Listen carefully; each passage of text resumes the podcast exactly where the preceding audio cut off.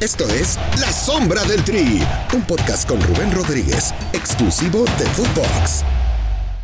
¿Qué onda banda? ¿Cómo están? Episodio 18 de La Sombra del Tri. Así es, gracias por su preferencia, por darle play en cualquiera de sus plataformas, por estar con nosotros en cualquier rincón, a cualquier hora y a cualquier momento. Ya somos más de 300 mil eh, plays, entonces por favor que esto siga aumentando. Gracias a la familia de Footbox y gracias a ti. Episodio 18 de La Sombra del Tri es, se llama, o le intitulamos, o lo, o lo titulamos más bien, Puerto Europa Puerta Europa. ¿Y por qué Puerta Europa? Porque eh, desde hace tres o cuatro meses se venía cocinando el tema de un jugador mexicano más Europa llamado Orbelín Pineda. Creció en Querétaro, fue vendido a Chivas, ofrecido en su momento a Monterrey, a Tigres y después en un dineral comprado por Cruz Azul. Pasó el tiempo y este jugador pues no renovaba contrato, no había ningún ofrecimiento porque Cruz Azul era literal un desmadre en esos días, en esos momentos y bueno pues tenía muchísimas pendientes que hacer.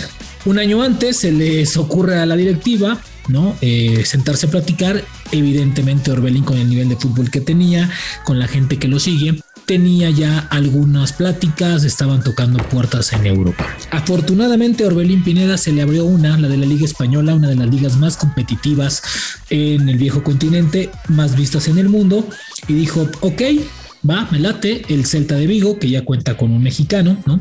Con Néstor Araujo, que le ha ido bien, ¿no? Y me parece que anteriormente el Celta era un equipo que tenía muchísimo presupuesto, esos tiempos han cambiado, pero hoy es un equipo de media tabla hacia arriba, media tabla hacia abajo. Entonces se mantiene ahí. Y bueno, pero el tema es que dijeron sí, el Celta te dijo sí, Orbelín, yo te quiero, yo quiero que juegues aquí, pero no me firmes renovación. Porque si tú me firmas renovación con Cruz Azul, así sea de un año, yo tengo que pagar por ti. Entonces Orbelín dijo, bueno, pues déjame hablar con Cruz Azul porque no se me hace eh, el mejor de los planes, ¿no? Estar este, peleados con ellos seis meses y que no me vayan a dar juego o algo así no, no, no, tú no te preocupes, tú arregla tu tema y adelante. La gente de Cruz Azul y la gente que maneja Orbelín eh, estaban diseñando algo para que Cruz Azul no se quedara con las manos vacías porque al tener la negativa del jugador de no renovarlo, evidentemente Cruz Azul se iba a quedar con las manos vacías. Y yo de muy buena fuente sé que costó más de 9 millones de dólares a Chivas. O sea, no fue un jugador nada, nada barato. Hacía el estilo que compraba Cruz Azul, cabecita 12 proveniente del Santos, de esos cañonazos que daban antes, cuando estaba el señor Guillermo Álvarez, así de ese tamaño costaba Orbelín. Bueno, pues no hubo forma. No hubo forma porque la, gente del Celta le dijo, sí, la única manera es, la única manera para que tú llegues al viejo continente a jugar con nosotros es que seas libre. Orbelín decidió jugársela, hay un precontrato ya prácticamente arreglado desde hace un par de meses, un precontrato prácticamente firmado y bueno, que permite FIFA por reglamento con seis meses de contrato o antes puedes arreglarte o firmar un precontrato con cualquier club. Y bueno, pues hoy Orbelín está jugando sus últimos minutos en Cruz Azul. Caso igual, y no, y, no lo quiero comparar, y me empiecen a decir, no mames, pinche Rubén está comparando a, a Orbelín con este con, con Mbappé. No, no, no. O sea, el tema de, de Mbappé y del Real Madrid, este es otra cosa, pero ellos hicieron una oferta correcta o políticamente correcta, sabedores de que no le iban a aceptar y evidentemente en diciembre les llega libre ganando un cañonazo de dinero. Bueno, no sé si Orbelín vaya a ganar un cañonazo de dinero, pero aquí el tema es muy sencillo. Ya firmó su precontrato, ya va a estar en Europa a partir del próximo 5 de enero, su regalo de Reyes cómo salen los jugadores mexicanos al viejo continente. Y yo voy a poner un ejemplo, cuatro ejemplos que son fundamentales. ¿Cómo se fue Santi Muñoz? ¿Cómo se fue Pisuto? ¿Cómo se fue Macías? ¿Y cómo se fue Orbelín?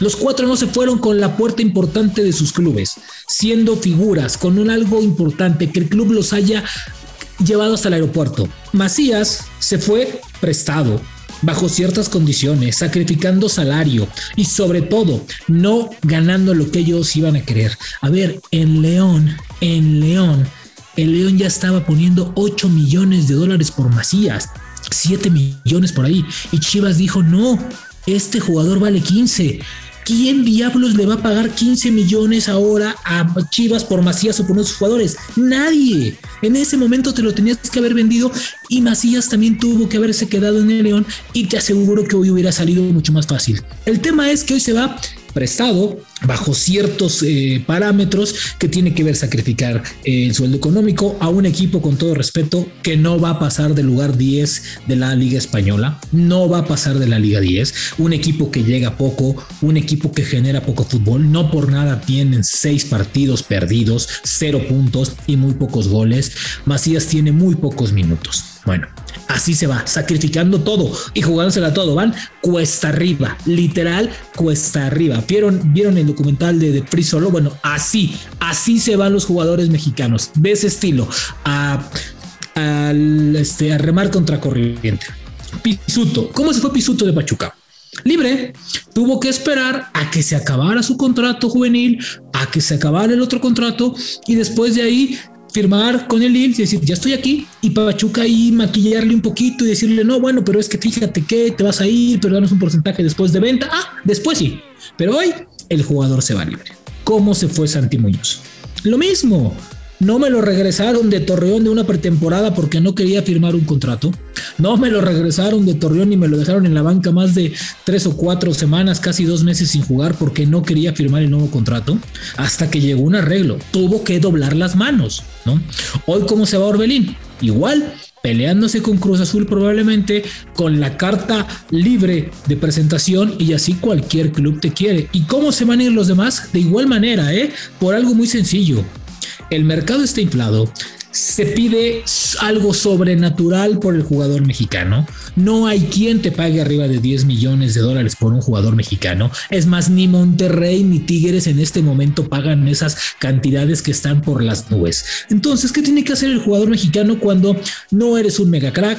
Cuando estás condicionado, cuando no tienes apellido argentino, cuando no tienes apellido brasileño, pues tienes que agarrar lo que te, lo que te queda, agarrar el último tren como lo están haciendo los jugadores. Y esto es un efecto dominó para la liga, una liga mexicana que se queda muchas veces con su talento porque los clubes piden una cantidad estúpida a veces por ellos, ¿no? Porque creen que son la mina de oro, la salida o la puerta a sus finanzas y después ya no saben ni qué hacer con ellos, ¿no? Después los andan ahí prestando y todo esto porque ya no el jugador. ¿Cómo se fue Pizarro de Monterrey? Pagando la cláusula a ver, la única salida que tiene el jugador mexicano es esa, condicionado, atado de manos, sin saber lo que tienes. Pero hoy, ¿no?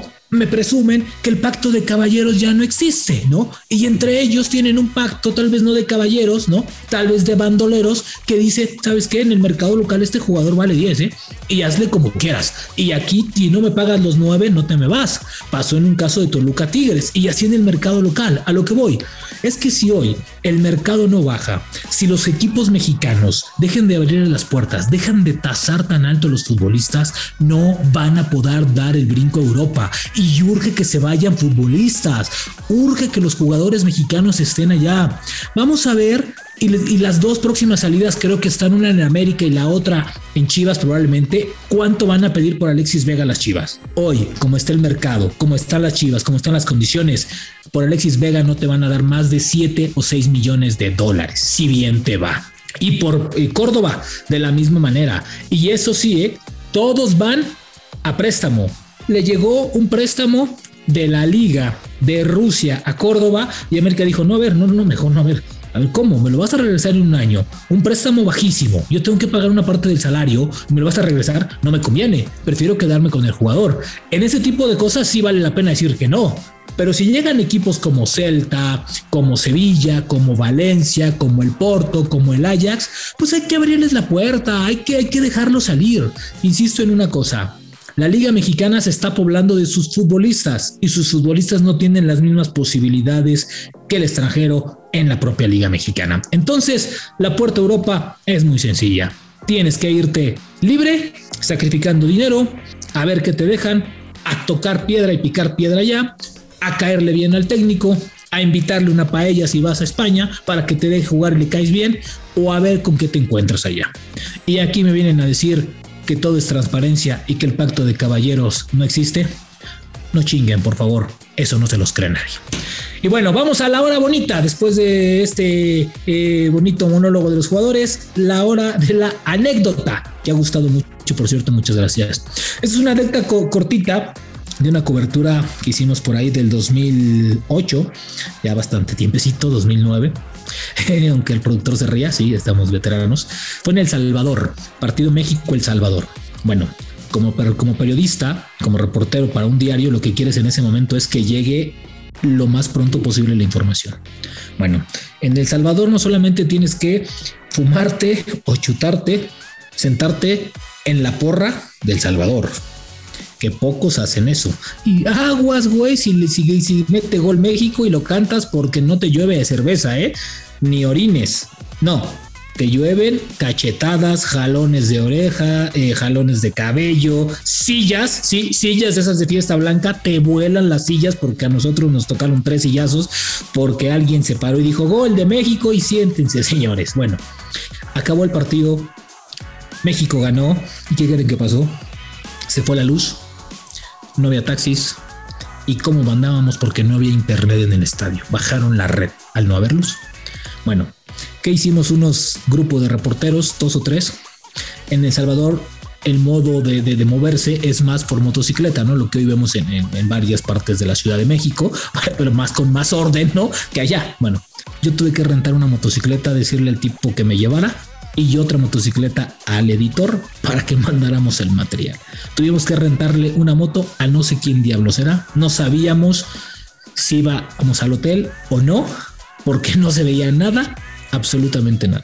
Bueno, nos cobró 25 dólares, pero nos dejó en el punto del hotel para bajarnos literalmente y enviar la información. Así se sufren en las eliminatorias mundialistas, con todo en contra, todo en contra. No solamente México va a batallar, también la cobertura para el periodista se hace muy pesada. Así son las eliminatorias que nos va a tocar jugar o disputar y vivir de nueva cuenta en los próximos meses. Muchas gracias por este episodio 18 y así nos vemos la próxima semana. La sombra del tri con Rubén Rodríguez, podcast exclusivo de Footbox.